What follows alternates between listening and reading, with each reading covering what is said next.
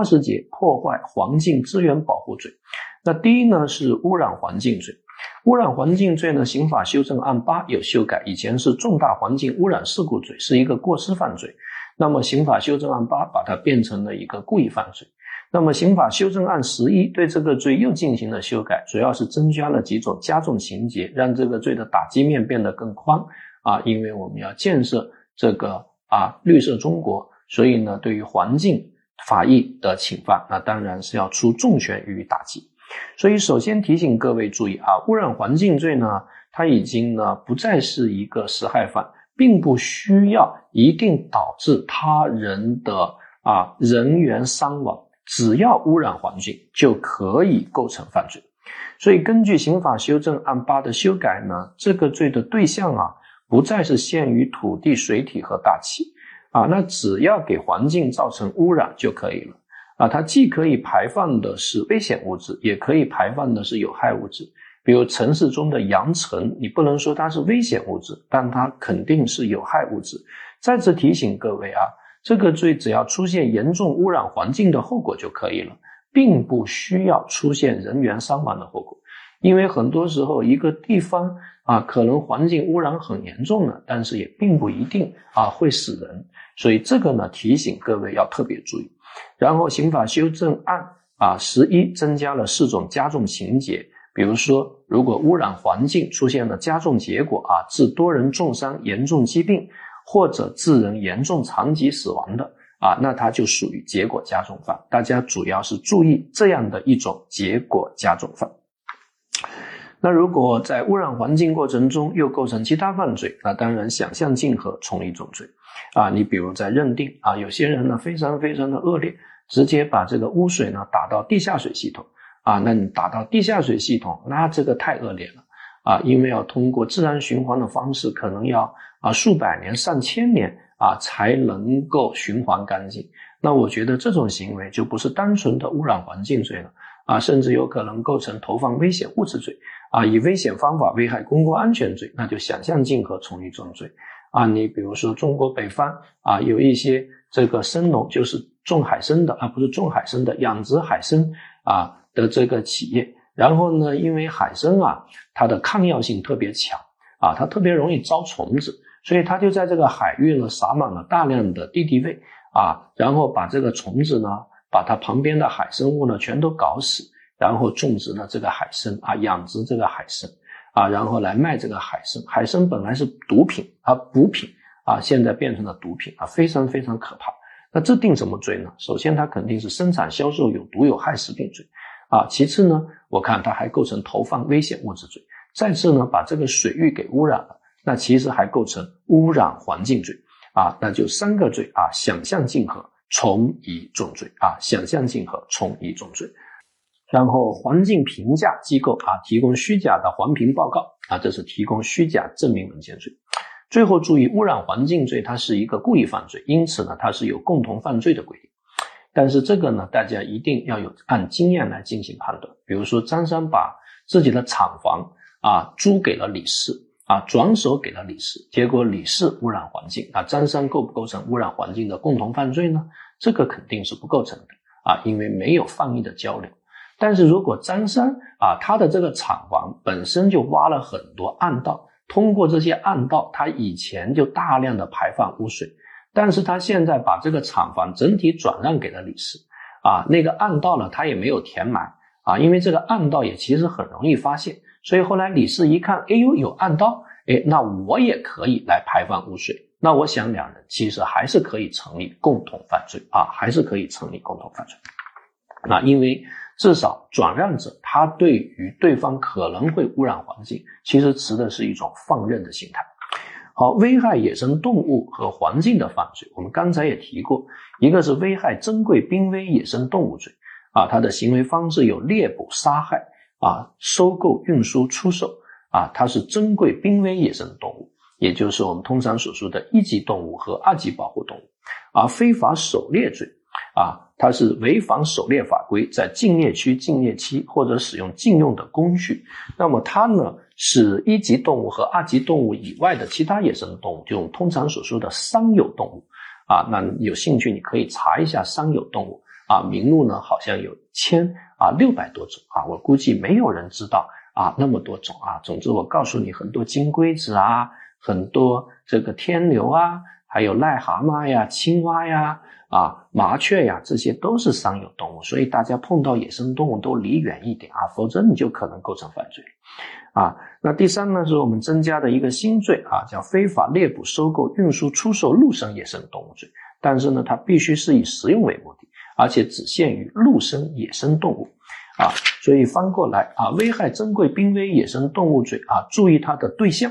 啊，注意它的对象是珍贵濒危野生动物啊，珍贵濒危野生动物，我们说啊，包括三类啊，一类是啊，我们的国内法这个国家重点保护野生动物名录规定的一级和二级。那第二种呢，就是国际公约啊规定的附录一和附录二的啊，当然所有的国际法都要经啊我们国家予以认可，它是经国务院野生动物保护部门啊核准啊，其实就是附录一和附录二国际公约所说的啊上述物种，当然还有人工防御的上述物种。但是呢，二零二二年的司法解释呢，对于人工防御呢做了一定的限缩啊，以前的人工防御啊，只要是一级、二级动物的人工防御，我们都认为是保护动物，这个其实就会导致打击面太大。因为有的时候人工防御技术已经非常非常非常的成熟了啊，而且这种动物就是做宠物来养，你对它进行打击，那其实没有必要的呀，而且会导致很多花鸟市场的人把这些宠物鹦鹉给放了，那等待它的都是灭顶之灾，因为它根本都没法存活了。所以呢，啊，我们有一个线说啊，认为人工驯养并不一定都属于本罪的犯罪对象，啊，那如果啊属于这两种情况，一如果列入了人工防御名录的，或者人工防御技术已经非常成熟的，那一般就不在于犯罪论处。那总之，二零二二年的司法解释收缩了刑罚权。因为以前啊，只要是二级保护动物，只要一只就可以构成犯罪，啊，你比如说大量的鹦鹉啊，有些鹦鹉小太阳鹦鹉才两百块钱，你买了一只就五年以下，那确实太可怕了啊！而且人工繁育还特别能生蛋，特别会下蛋啊！因为我国的鹦鹉啊，那告诉大家啊，那现在只有四种鹦鹉。啊，是可以买卖的啊！我也忘了什么虎皮鹦鹉啊，什么什么，这个我忘了啊。其反正只要会说话的鹦鹉，只要长得大的鹦鹉，只要长得好看的鹦鹉，大家都别买啊，很可怕啊！买了啊，你就是一个啊犯罪分子啊！千万提醒各位注意。啊，只是呢，我们二零二二年呢，我们的司法解释呢做了一定的限缩。现在这个罪的入罪标准呢，不再是以个论，以价值论，啊，就是要看这个一级动物和二级动物的价值是不是达到了两万到二十万之间，各省市自治区在两万到二十万之间来浮动。啊，最低标准是两万，最高标准是二十万啊！但是大家一定要注意，这个两万、二十万跟你买的市价是不一样的，它是有个官方的啊这个鉴定价格了。比如说，所有的鹦鹉啊，它的官方价格都是两千块，而且还不止两千块，因为它是二级保护动物，所以乘以五，所以所有的鹦鹉如果要认定你犯罪的话，都算一万块钱啊一只的鹦鹉，只要它属于保护动物啊。大部分鹦鹉我们说过啊，只有像什么虎皮鹦鹉啊这些不保护啊，四种鹦鹉。啊，这个啊，其实呢，啊，只有四种鹦鹉啊，或者有些人认为只有三种鹦鹉，这个是可以买卖的啊。其他的鹦鹉其实都还是保护的，所以大家见到鹦鹉最好退避三舍啊。那你看啊，要是这个这个某个省采取最低标准两万块，那怎么两只鹦鹉就构成犯罪了吗？啊，那如果你这个价格在两百万以上，那依然是要判处十年以上有期徒刑。啊，你比如说这个这个这个啊，大熊猫啊，大熊猫它的基准价是五十万，而且它是一级保护动物，所以它要乘以十倍啊，所以它是五百万啊，那肯定就是十年以上。总之碰到动物给我离远一点啊，给我离远一点。好，这是危害珍贵濒危野生动物罪啊，不管是打还是买。它都是危害珍贵濒危野生动物罪，所以就是收购就不再构成掩饰隐瞒犯罪所得啊。好，非法狩猎，我们刚才说了，它是国家重点保护珍贵濒危野生动物以外的其他野生动物，就我们通常所说的商有动物啊。那现在的司法解释说的是，只要价值一万块钱啊，就可以构成犯罪啊。这一万块钱啊，也不是你市场价格，它还是有一个官方啊的这个定价啊。比如说麻雀啊，麻雀每只啊价格是三百块钱。啊，三百块钱，那也就是三十四只就构成了犯罪啊！而且呢，还不单纯啊，是三十四只，因为如果你是在禁猎区使用了禁用的工具打麻雀，其实一只啊也是可以构成犯罪的啊，这是司法解释规定的。就是如果你在禁猎区啊打麻雀啊，这个三十四只构成犯罪。但如果你在禁猎区，如果使用了禁用的工具打麻雀啊，那其实严格啊按照司法解释，一只都有可能构成啊。你这个禁用的工具。啊，比如说毒杀、电杀，对吧？啊，总之啊，啊，当然这些东西不会考啊，这些东西不会考，因为太细了啊。我只提醒你注意，离野生动物远一远啊。野生动物你要把它请过来就很难的，那有可能就让你做了啊，离它远一点啊。你如果真的喜欢野生动物，想打一打，我建议你啊，可以打打打打啥呢？呃，打蟑螂是可以的啊，打蟑螂可以啊，打这个鼻涕虫是可以的。啊，壁虎也别打，因为壁虎也是商有动物啊。啊，非法猎捕、收购、运输、出售陆生野生动物罪，我们说过，这必须啊要以食用为目的，而且对象呢，它得是野生动物啊。这个野生动物啊，注意它得是纯野生啊，不包括人工驯养的啊这个野生动物啊。这些大家都稍微看一看就可以了。好，盗伐林木和滥伐林木，那盗伐林木呢？啊，它呢有三种行为方式啊。第一种是擅自砍伐国家、集体、他人；第二种呢是擅自砍伐本单位或本人承包的啊林木；第三种是在林木采伐许可证规定的地点以外采伐国家、集体、他人所有或他人承包经营的树木。所以盗伐林木呢，它其实说白了，它是盗窃罪的特殊构成要件啊，是是它它跟盗窃罪是法条竞合关系。所以一方面它一定要有非法占有的目的。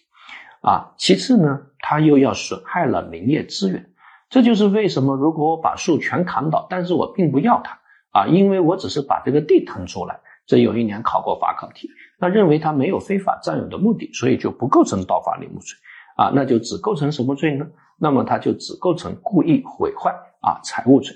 盗伐林木罪的主体可以是自然人，也可以是单位。啊，这个提醒各位注意。那么盗伐林木啊，主要要注意跟滥伐林木啊的区别啊，当然也要注意跟盗窃罪的区别啊。你看这里的认定，如果把国家、集体、他人所有并已经砍伐倒的树木窃为己有啊，以及偷砍他人房前屋后自留地种植的零星树木，那么是以盗窃罪定罪啊，这个定罪处罚的。那盗伐啊。它不仅要盗，而且要罚嘛，对吧？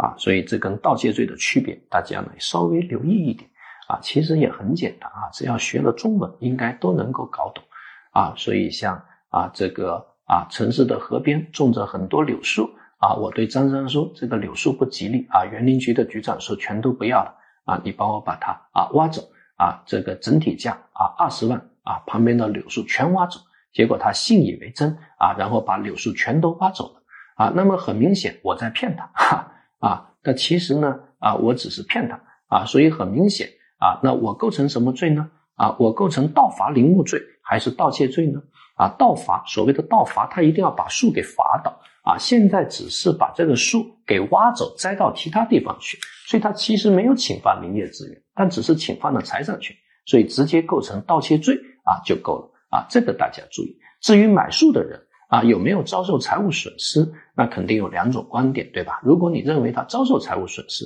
对他还可以构成诈骗；如果你认为他没有遭受财务损失，那对他就不构成诈骗。这些大家已经非常的熟悉了啊，已经非常的熟悉了。